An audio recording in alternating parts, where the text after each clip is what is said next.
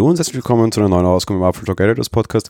Tja, nicht nur wir haben letzte Woche ein vorzeitiges Weihnachtsgeschenk erhalten, zumindest manche, wahrscheinlich sehr wenige von uns in Form des Mac Pros, sondern auch Apple hat das in der einen oder anderen Form getan. Am Wochenende, jetzt am Sonntag, war ein großes und wichtiges Datum, auf das ich zugegeben tatsächlich sehr lange gewartet habe. Ich rede jetzt nicht von irgendeiner Apple-Vorstellung selbst, sondern von einer extrem wichtigen politischen Entscheidung. Donald Trump hat im Laufe des Jahres einen großen Handelsstreit mit China losgetreten und angezettelt. Ich will mich jetzt zu dem Handelsstreit selber nicht wirklich äußern und keine Meinung dazu abgeben, anders in diesem Podcast sonst, wo wir sehr viel kommentieren. Gerade bei Politik versuchen wir uns ja aber durchaus rauszuhalten. Was ich aber sehr wohl möchte, ist ein bisschen auf die Historie eingehen.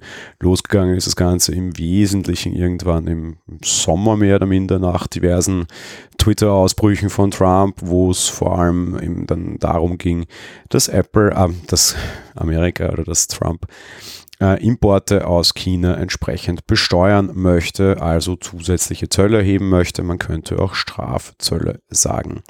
Insgesamt ging man von einem Strafzoll von 15 Prozent aus. Aktuell wird in, also aktuell gibt es Importe aus China in die USA in Höhe von rund 500 Milliarden US-Dollar pro Jahr.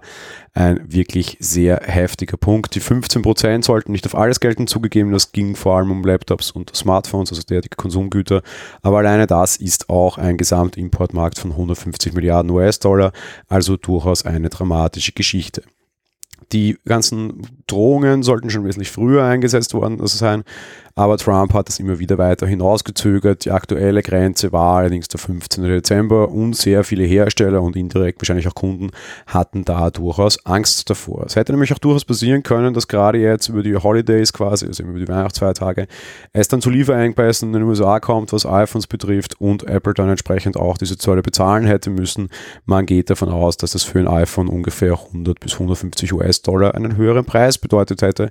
Ob Apple da gerne eingesprungen wäre, ist fraglich. Zudem hätten wir auf jeden Fall auch davon ausgehen können, dass am Sonntag die Apple-Aktie massiv einbricht. Warum hat das jetzt alles so viel mit China und Apple zu tun? Naja, nur um mal kurz in Erinnerung zu rufen.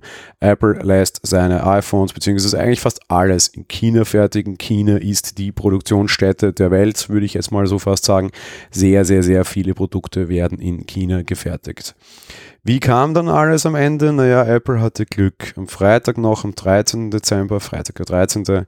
hat Trump zumindest bekannt gegeben, dass man ein Handelsabkommen geschlossen hat. Das stimmt so nicht.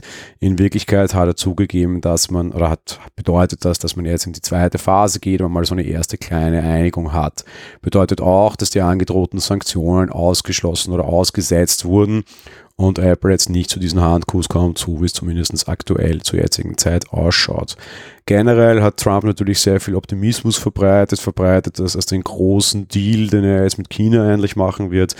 Und ja, war eigentlich auch abzusehen so ein bisschen, dass das so kommen wird, weil Fakt ist, aktuell ist seine politische Position nicht unbedingt die stärkste.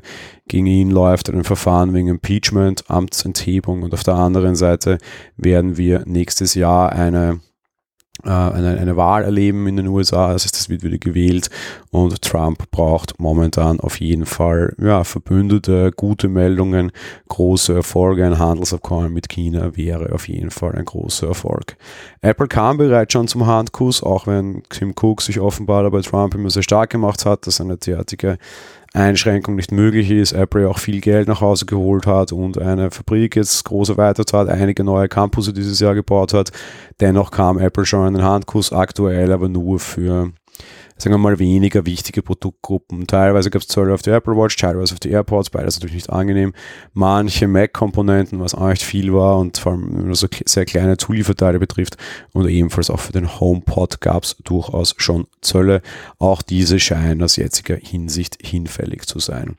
Ob dem ganzen Frieden zu glauben ist, ist natürlich die andere Frage, weil ja, Trump gilt durchaus als ein Mensch mit wechselhafter Meinung ähm, ohne jetzt noch politischer werden zu wollen, bleibt also abzuwarten, was dieser Big Deal mit China tatsächlich ist. Auf der anderen Seite einen Wirtschaftskrieg mit China anzufangen könnte für jede Volkswirtschaft durchaus schwierig werden, weil China eben nun mal eine sehr starke Wirtschaft hat und sehr viele Länder von diesem Land als seine Fertigungskammer unter Anführungsstrichen angewiesen ist.